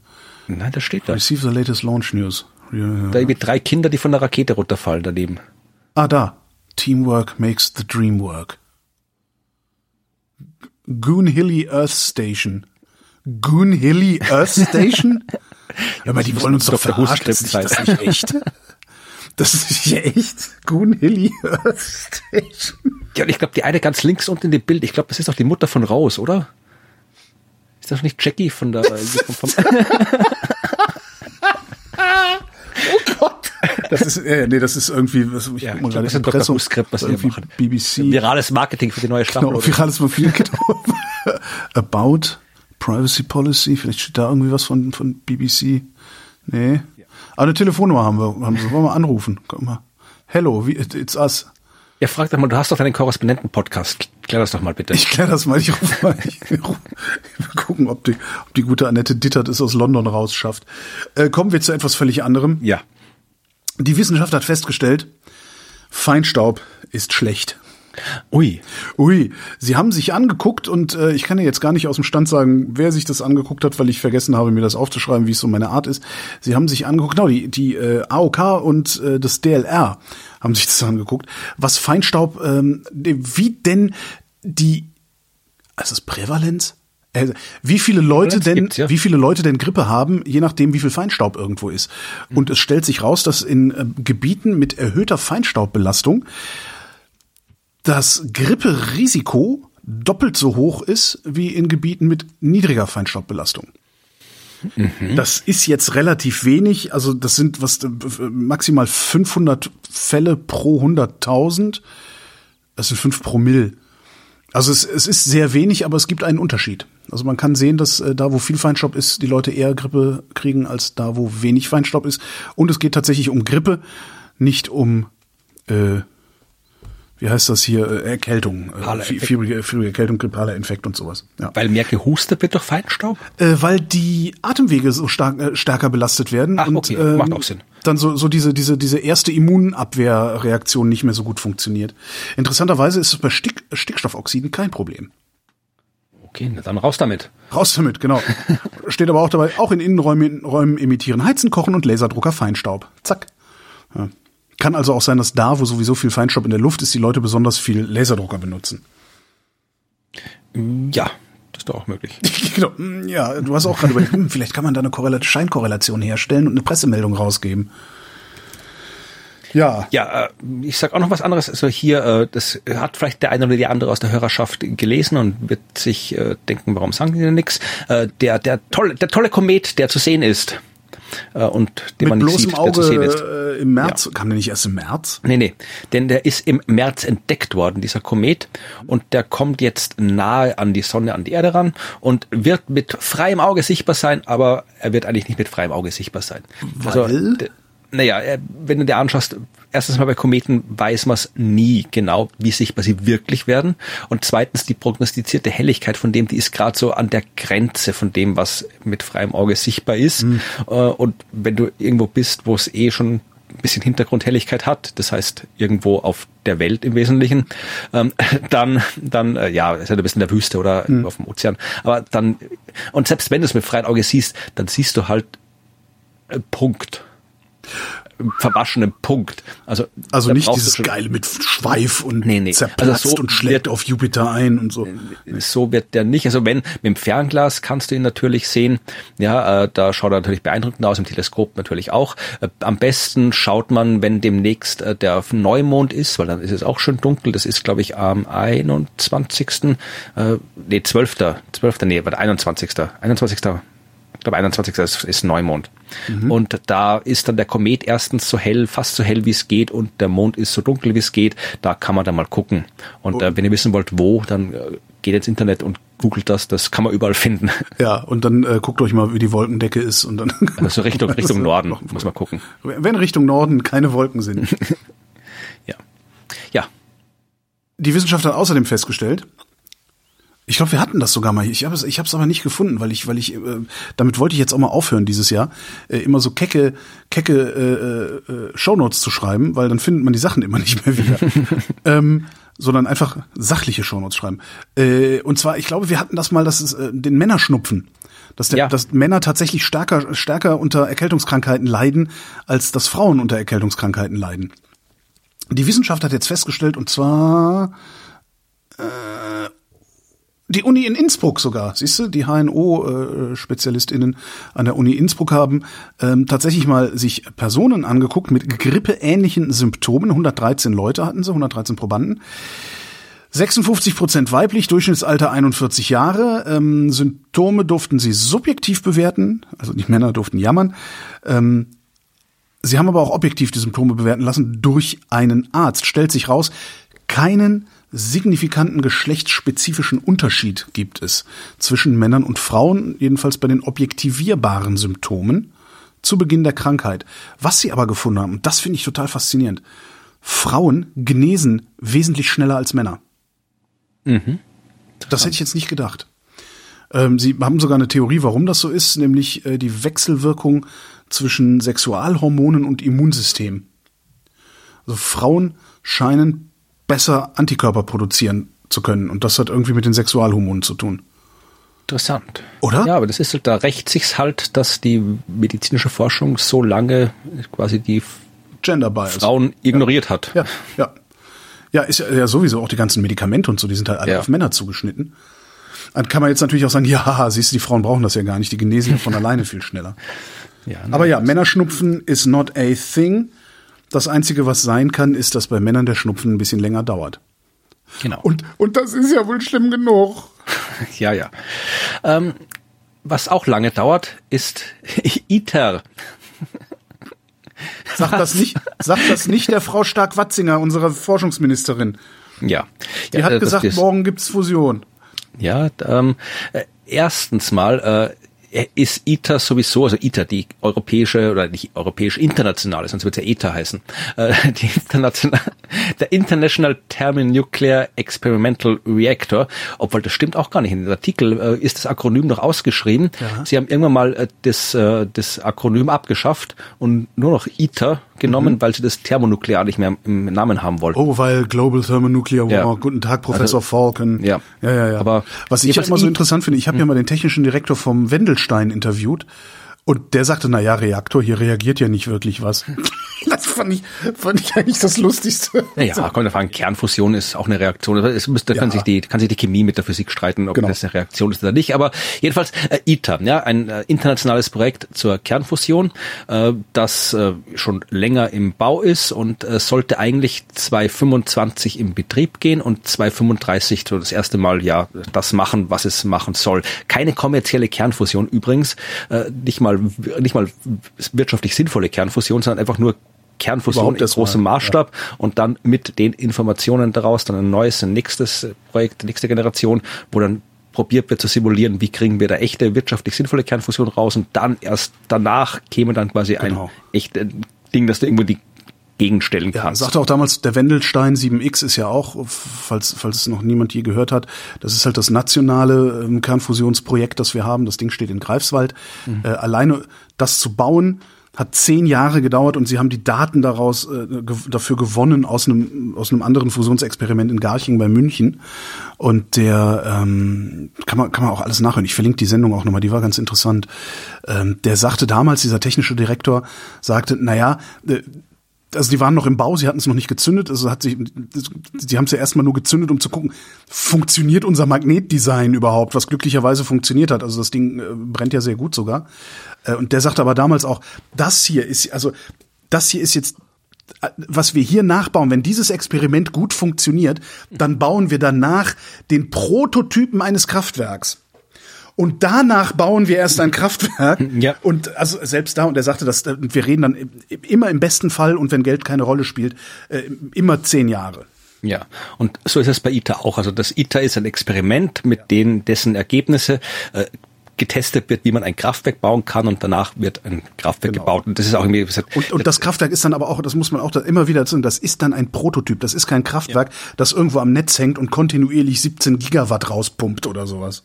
Ja, und selbst wenn es das tut, dann haben wir halt ein Kraftwerk und noch nicht irgendwie die äh, Fusionsenergie auf der Welt überall. Genau. Da müssen jetzt mal andere auch ihre Kraftwerke bauen. Aber egal. Jedenfalls, Und du ähm, kannst auch nicht nur ein Kraftwerk betreiben. Das ist ja das nächste, weil du musst, du musst halt regelmäßig, äh, weil da ist halt so ein krass- krasser Neutronenbeschuss drin.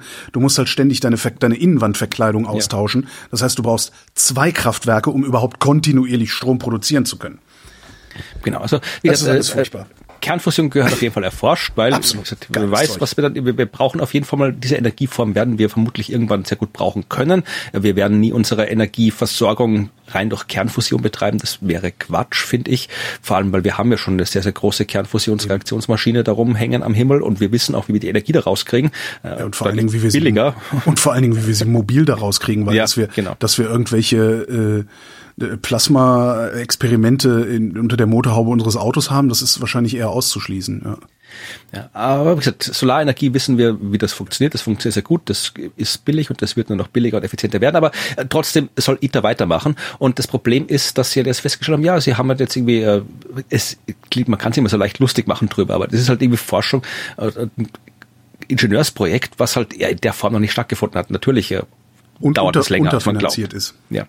Und in dem Fall haben sie jetzt irgendwie, vor kurzem sind sie draufgekommen, dass irgendwas falsch zusammengeschweißt ist, irgendwelche Verbindungen in der falschen Größe und äh, das Hitzeschild oder der Hitzeschild, ähm, der ist auch, hat auch irgendwie Korrosionsspuren, das müssen sie jetzt auch mal wieder beheben und das dauert auch halt wieder ein paar Jahre, bis das behoben ist. Das heißt also, dieser Zeitplan mit 225 äh, Betrieb, 235 volle Leistung wird sie nicht halten lassen und hat auch nix jetzt irgendwie, muss jetzt irgendwie jemand Sorgen machen, dass Europa jetzt den Anschluss an die USA USA verliert, die jetzt schon morgen die Kernfusion haben, weil das, was die gemacht haben, hat, das hat ja Kollegin Kurzbauch in der letzten Folge schon besprochen. Die haben eine Atom, und, äh, eine neue Zünd, neuen Zünder für eine Atombombe erfunden. Mehr haben die auch nicht gemacht. Ja. Es ist halt, was ich vergleichen will. Also die in den USA haben sie jetzt drauf gekommen, äh, wie du ein Streichholz anzündest. Ja, das brennt genau. halt. Und ja. das kannst du aber doch nicht irgendwie hier äh, mehr machen damit. Das, nee, das geht nicht. Also wenn du da, das ist auch wirklich, ich, das ist, das, ich finde das auch extrem peinlich für für unsere Politik. Äh, insbesondere ist, hat sich da die FDP hier in Deutschland ja wirklich nicht mit Ruhm bekleckert. Also weil die sowohl auf Partei- und Fraktionsebene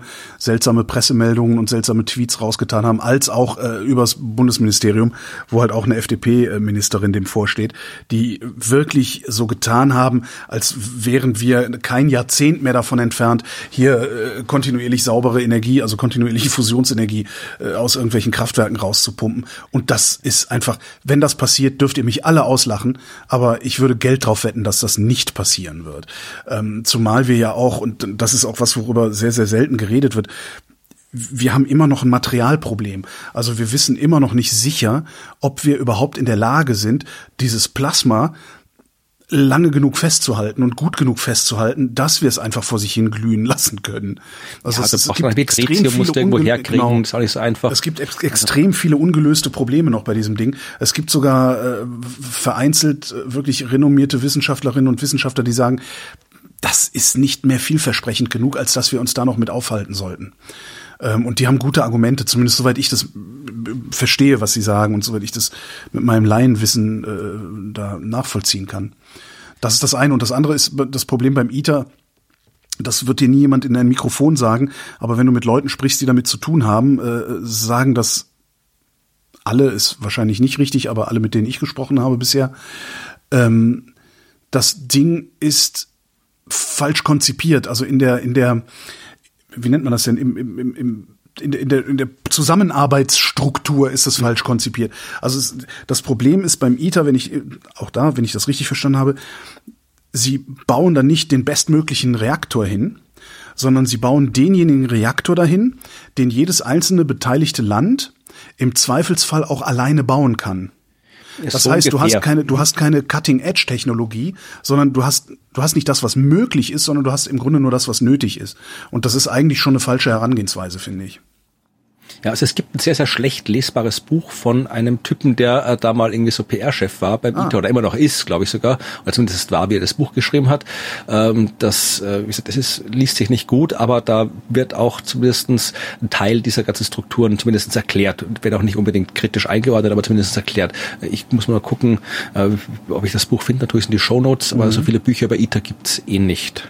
Also ja. äh, kann man aber mal lesen, wenn man wirklich im Detail dran interessiert ist. Aber die ganze Zeit, wie dieser, das, es gibt so ein, wer macht denn da so viel PR gegen den ITER? So, so ein Physiker war das.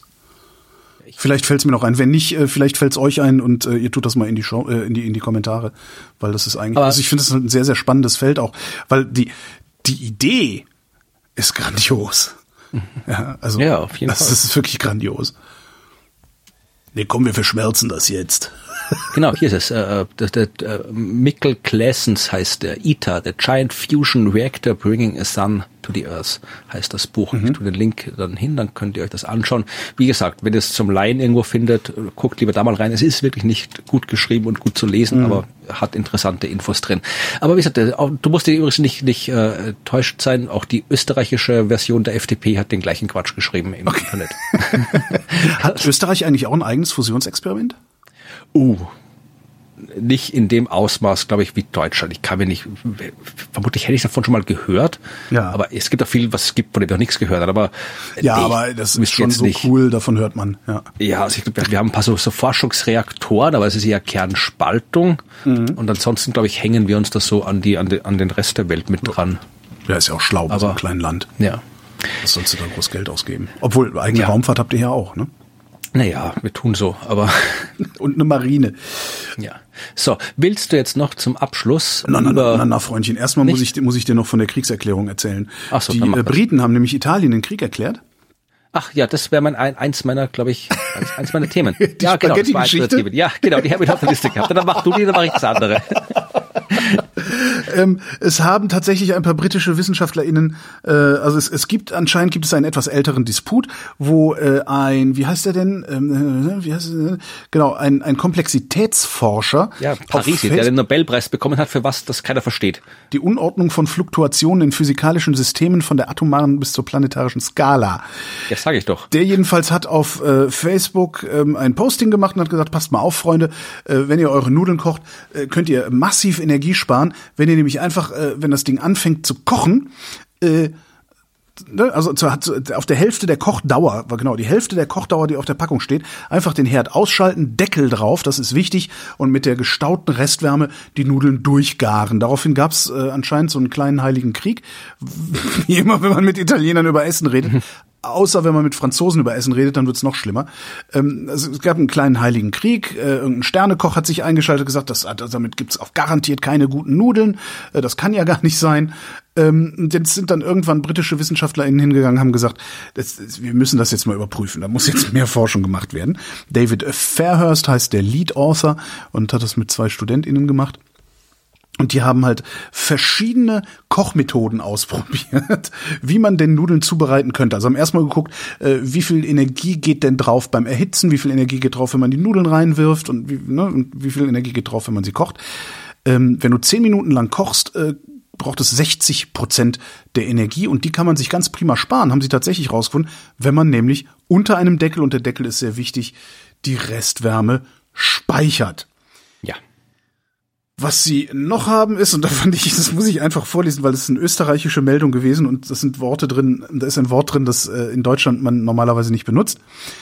Das Forscherteam hat aber noch einen weiteren Vorschlag, der italienische Profiköchinnen und Köche wohl endgültig auszucken lassen wird. Ja, nein, in Österreich auszucken. Aus, ja. Super. Ich hoffe, dass ich mir das merken kann. Auszucken, das ist, das ist ein schönes Wort. Ja. Jedenfalls. Auszucken, das sind Auszucker. Also wenn, wenn jemand ausgezuckt ist, der hat einen Auszucker. Ja, super, echt super. Bei mir ist halt eher ausflippen, ausrasten, aber auszucken finde ja. ich irgendwie sehr schön.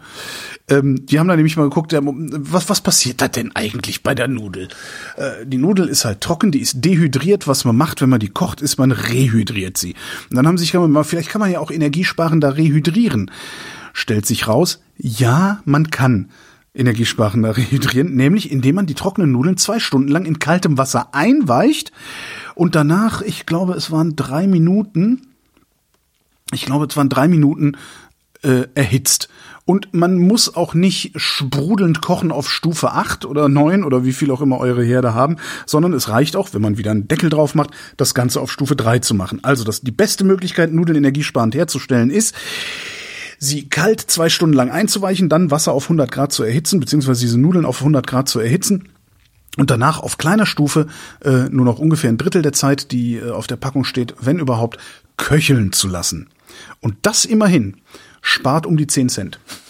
Genau, dann kannst du gleich noch ins Nudelwasser, dann schmeißt du noch ein paar Eier mit rein und das Wasser nimmst du nachher noch für ein Espresso. Und genau. Dann hast du ja, finde ich gut. Aber ich habe jetzt ja. nicht gesehen, ob die Italiener sich noch mal irgendwie gemeldet haben, aber äh, ja. Die sind wahrscheinlich schon mobilisieren schon. nee, ich muss das mal ausprobieren, also ob das wirklich ich was hab, an ich, Geschmack macht. Ich habe ja einen Dauerstreit, ist zu viel gesagt, aber äh, Diskussion mit meiner Freundin, weil äh, sie immer darauf besteht, dass ich, äh, wenn ich irgendwas im Backofen mache, äh, den Backofen vorheize. Mhm. Und ich habe eigentlich mein Leben noch nie den Backofen vorgeheizt für irgendwas, weil ich tue das einfach rein und drehe den Backofen auf und hol's raus, wenn es fertig ist. Ja. Ja. Äh, ja, also Vorheizen ist halt gut für so Sachen wie Brot. Also Vorheizen ist gut, wenn du so schnell wie möglich die Außenseite deines Gargutes heiß haben willst. Dann ist das schlau, das schon in eine heiße Umgebung zu bringen. Aber das, das kann ich einfach nachher noch drüber heizen. Äh, nee, ähm, da geht's also zum Beispiel, wenn du Brot backst, wenn, wenn, du wenn du wenn du freigeschoben, wie man es nennt, also Brot ohne ohne Form backst, ja, sondern einfach nur auf ein Backblech tust und reinschmeißt, ähm, passiert es gerne mal, je nachdem wie flüssig oder dein Teig ist, dass das Brot dir zerläuft und flach wird im Ofen. Wenn der Ofen jetzt sehr, sehr heiß ist und du das Brot reingibst, einschießt, wie der Bäcker sagt, und also das, das Brot in einen sehr heißen Ofen einschießt, wird es außen sehr schnell, sehr, sehr schnell fest und kann nicht mehr zerlaufen. Also für solche Sachen ist das gut. Ansonsten mache ich das auch nie, dass ich irgendwie vorheize. Auch, also nee. Äh, nee. Finde ich total Banane. Tatsächlich mache ich es, wenn ich Brot backe, aber ich backe Brot halt auch im gusseisernen Topf. Mhm. Und den will ich halt sehr, sehr heiß haben, eben genau auch darum, damit sich, äh, äh damit es nicht anbappt und sowas, sondern dadurch wird's halt ja sofort fest. Ja. ja ich mache das nicht mehr heimlich und sag's ihnen nicht. Ja, ich habe das auch nie verstanden mit dem Vorheizen. Naja, äh, wir müssen die Natur des Jahres noch äh, abhandeln, die kurz, bevor es Ende geht, weil wir haben ja ein neues Jahr und ein neues Jahr bringt eine neue Natur des Jahres. Und zwar wieder äh, zum Teil getrennt nach Österreich und Deutschland, weil wir müssen ja unsere eigene Natur haben. Wir fangen mal mit der deutschen Natur des Jahres an. Äh, ich werde nicht alle Natur, Lebewesen, Pflanzen und andere äh, Viecher äh, erwähnen, aber der Vogel. Vogel ist immer gut. Äh, mhm. Wer, kennst du den Vogel des Jahres? Nee, ich habe gar nichts mitgekriegt, wie jedes Jahr. Okay. Das Braunkehlchen. Braunkehlchen. Ja. Ist Beatrix von Storch. Man, erkennt man an der weißen Augenbinde. Hä? Ist äh, äh, stark, stark gefährdet. Okay, das Braunkehlchen hat eine weiße Augenbinde. Mhm. Genau. Äh, der kleine Wasserfrosch ist der Lurch des Jahres. Der Fisch des Jahres ist der Flussbarsch. Mhm. Äh, das Insekt des Jahres, habe ich noch nie gehört, das Landkärtchen. Landkärtchen. Ich habe die Tage habe ich eine, eine Nachricht gelesen, dass es gibt äh, irgendein, irgendein Insektenforscher hat in den 30er Jahren zu Ehren des Führers äh, einen, einen Käfer äh, Hitler Hitleri Dingsbums Käfer Hitleri genannt. Ähm, und der ist vom Aussterben bedroht, weil die Nazis den wegsammeln. Sag mal, wo, wo wohnen wir hier eigentlich? Ist es, äh, ja. Ja, ich kann darauf nichts sagen. Ja, Außer, ja. dass der Einzel des Jahres das grüne Galertkugeltierchen ist. Das klingt nicht gut, aber ja. Es ist ein koloniebildendes Wimperntierchen und ich kann dir jetzt auch nicht sagen, für was das gut ist. Also es wird schon ja, muss ja für nichts gut sein, aber es existiert und es wurde von der Deutschen Gesellschaft für Protozoologie zum Einzeller des Jahres ernannt. Viel interessanter ist aber äh, die Blume des Jahres, die kleine Braunelle. Irgendwie so ein braunes Motiv dieses Jahr drin, obwohl die kleine Braunelle eigentlich gar nicht braun ist. Die kleine Braunelle ist super. ist, auch so. ist das nicht das, was man in, in Wien im Kaffeehaus bestellt? nee, kannst du mal probieren und gucken, was du kriegst. Ich hätte gerne eine kleine Braunelle. ja, dann kriegst du Ohrfeige. Ja,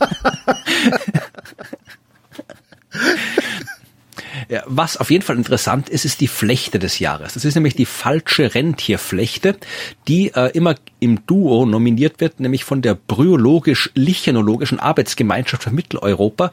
Die äh, nominieren immer die Flechte und das Moos. Und die falsche Rentierflechte und das geneigte Spiralzahnmoos äh, sind Flechte und Moos des Jahres. Und äh, fand ich ganz interessant. Äh, oft sind diese Homepages von diesen Organisationen ein bisschen, naja, aber die, äh, die ist auch ein bisschen, naja, aber der Artikel ist ganz spannend dort.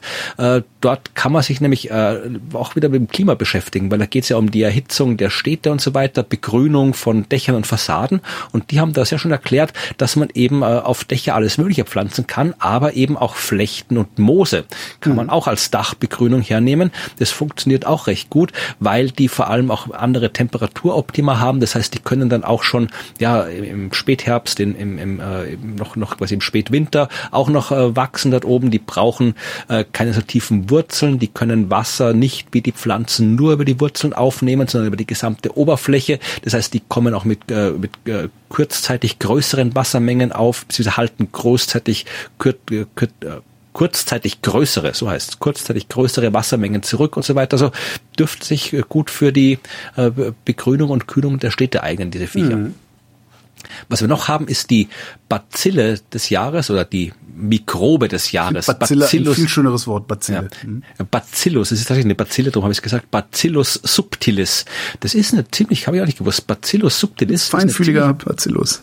Praktisch, ja, aber praktisch. Also die kannst du erstens mal, ähm, die kannst du mal die kannst du kaufen. Kannst in die Apotheke gehen und sagen, du hättest gern Bacillus subtilis. Ach, das nett. Oder subtiles, ich kann kein Latein. Ähm, ist ein Nahrungsbestandteil, äh, kann in der Tierhaltung als Antibiotika-Alternative eingesetzt werden, äh, wird auch in dem Spülwasser von Klos beigesetzt, also auf öffentlichen Toiletten, weil die nämlich äh, leicht so, die haben so Dauerformen, Sporen, die kannst du in dein Spülwasser schmeißen und wenn die da dann im Spülwasser sind, breiten die sich sehr schnell aus und weil sie harmlos sind, ja, besetzen die quasi schon mal alle Nischen, bevor da irgendwelche unangenehmen Mikroorganismen reinkommen können. Ach, das ist ja praktisch, ja. Ja, du kannst die Enzyme, die dieses äh, Bakterium produziert, die verwendet man beim Wäschewaschen. Das sind so äh, Amylase, Protease und so Zeug, äh, die halt die Verschmutzung abbauen. Du kannst das essen. Ja, also äh, in Asien wird damit, äh, werden damit Sojabohnen vergoren mit diesem Bacillus. Also auch das äh, kann man machen. Äh, kann in der Bauwirtschaft, äh, kann, kann, äh, wenn der Beton alt wird und Risse bildet, können diese Mikroben diese Risse schließen, weil die da irgendwas mit dem, äh, frag mich nicht, äh, mit dem, mit dem äh, Beton machen, Carbonationen bilden und dann schließt sich das wieder, wenn der Wasser eindringt und so weiter. Also Hast du ziemlich hast das mit dem, mit dem römischen Beton mitgekriegt, was, was, was auch irgendwie rumging die Woche? Äh, nur das, was rumging, aber nicht was, dass halt, dass, dass der irgendwie gut ist. Ja, der ist nicht nur gut, kriege ich das noch zusammen? Also der, der ist nicht nur gut, sondern da ist was beigemengt, unter anderem äh, irgendeine Calciumbeimengung, die äh, so ganze Calciumbatzen äh, in den in den Beton im Beton hat und sobald du Risse im Beton hast und Wasser eindringt, reagiert dieses Calcium mit dem Wasser und verschließt diese Risse und härtet sie so noch zusätzlich aus und, und noch irgendwas anderes, was was kristallines Gedöns. Äh, also fand ich auch total spannend und direkt dieses Hurra, wir können jetzt etwas nachhaltigeren Beton äh, herstellen, wo ich auch dachte, ja, aber vielleicht äh, doch ist halt so wie ein bisschen nachhaltigere Braunkohle. ja, so ungefähr kam mir das dann auch vor. Ja. Hält halt jetzt länger. Ja. Ja, was haben wir noch? Das Gemüse des Jahres ist die rote Beete. Kann man auch Ja, finde ich gut, finde ich gut, kann ich mit leben, ja. Ja. Ähm, dann gibt's noch, da, da kannst du mal hingehen, in das Waldgebiet des Jahres. Das ist nicht weit weg von dir.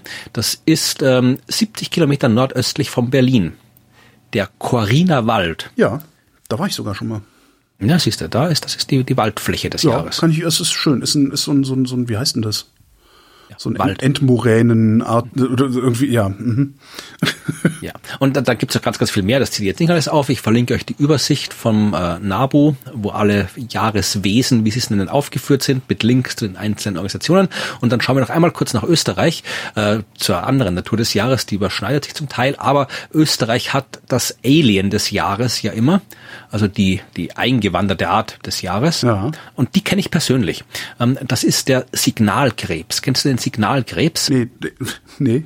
Wieso kennst du den persönlich? Also, Nee, der, der, der wohnt hier bei mir um die Ecke. Okay. Der, der, der Signalkrebs. Guten Morgen, Nein. Florian.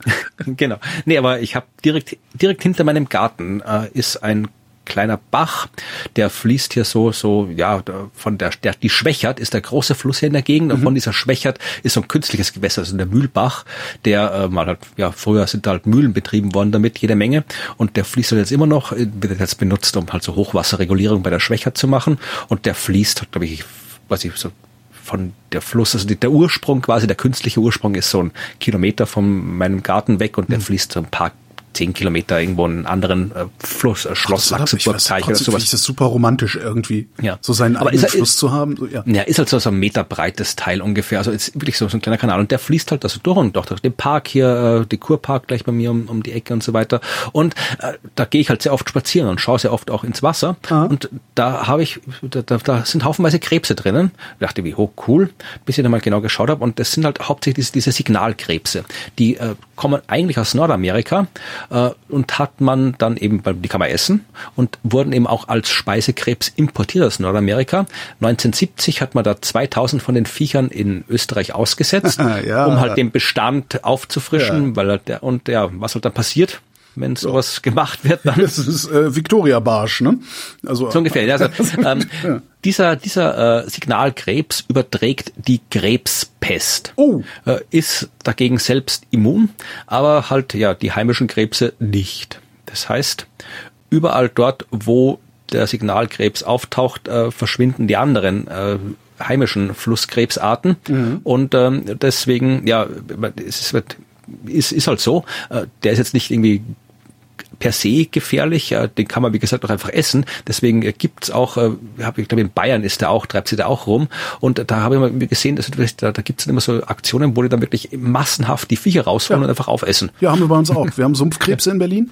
Äh, die sind auch irgendwann mal irgendwoher eingeschleppt worden und äh, irgendwann äh, sind die natürlich durch den Tiergarten marodiert und die Leute waren ein bisschen verschreckt, weil auf einmal über Krebse rumgelaufen sind und die haben sie auch irgendwie da rausgefangen und äh, verkocht, ja. Wollte ich auch immer mal gegessen haben, aber das, das waren dann doch so wenige am Ende, nur dass sie furchtbar teuer waren. Ja. Ich muss mal gucken. Also hier, ja, ab und zu habe ich mal Leute gesehen, die da die Krebse rausholen, aber das waren dann eher so offizielle Menschen. Ich habe jetzt auch im Winter jetzt schon lange keine mehr gesehen. Ich weiß gar nicht, keine Ahnung von Krebsen. Machen die Winterschlaf? Migrieren die? keine Ahnung. aber vielleicht sind doch einfach weg. Aber ja, ich werde, sobald es wieder warm wird, äh, werde ich wieder, wenn ich wieder öfter spazieren gehe draußen, vor allem zu Zeiten spazieren äh, gehe, wo es auch hell ist, dann werde ich mal gucken, wo die abgeblieben sind, die Signalkrebse. Ja. Ich habe auch noch zwei gute Nachrichten für die Kathode. Mhm. Beides Sachen, die ich überhaupt nicht mehr verstehe. Es geht um ähm, Akkus, also um Stromspeicher.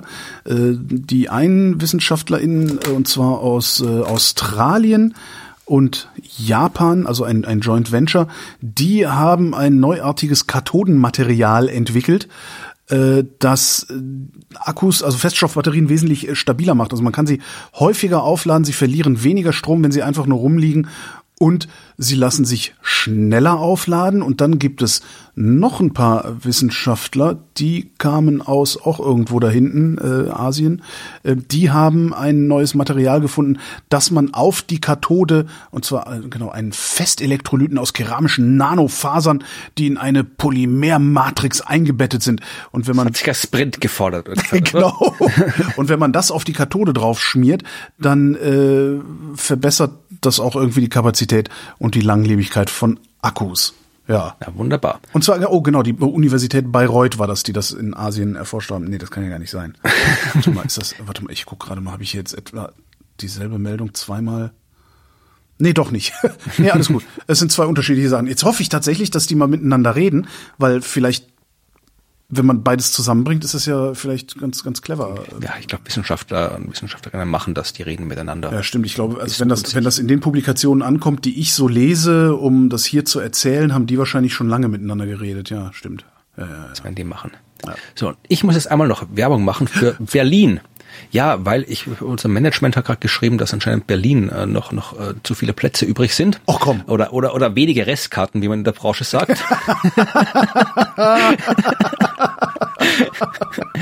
das sagt man wirklich. Also es ist entweder ausverkauft oder wenn irgendwie von zwei der Plätzen zehn Stimmt. verkauft sind, gibt's noch weniger Restkarten. Ey, was? Ja. Das ist so, das ist so schlimm in Berlin, wirklich. Also es ist wirklich schlimm in Berlin. Ich kenne so genug äh, Leute, die auch so Veranstaltungen machen und sowas und die sagen, die sagen alle, in Berlin eine Veranstaltung zu machen ist scheiße, wenn du nicht gerade die Rolling Stones bist oder irgendwie sowas, weil hier immer so viel gleichzeitig los ist, dass ja, dass du, dass du echt Probleme kriegst, es vorzu den Vorverkauf irgendwie, ja. Aber zum Glück haben wir die Rolling Stones eingeladen zu unserer Science Busters Show. Yes. Äh, nein, haben wir nicht, aber äh, wir sind seit langem wieder mal in Berlin ähm, als Science Busters, nämlich am 19. Januar in mhm. den Wühlmäusen mhm. und da treten wir auf und es wäre schön, wenn ihr euch äh, die ein oder andere Restkarte besorgt, um dabei zu sein. Äh, wer doch nicht will, muss natürlich nicht hinkommen, ist ja egal, äh, aber am 20. sind wir in Dresden und am 21 in Leipzig. Da weiß ich den Verkaufsstand nicht. Aber äh, München könnt ihr euch sparen. Ich glaube, München am 22. und 23. ist ausverkauft. Und am 17., wenn Ruth und äh, ich die Universum-Show im Universum in Bremen aufführen, äh, braucht ihr auch nicht kommen, denn da ist auch ausverkauft. Oh, krass. Aber das ist so, Berlin, Berlin, hör, geht nach Berlin. Ich höre das so oft, dass das in Berlin so aus. Wie ist denn das eigentlich dann für euch? Also ist der, ist das, das Restkartenproblem ein Problem des Veranstalters oder ist das euer Problem?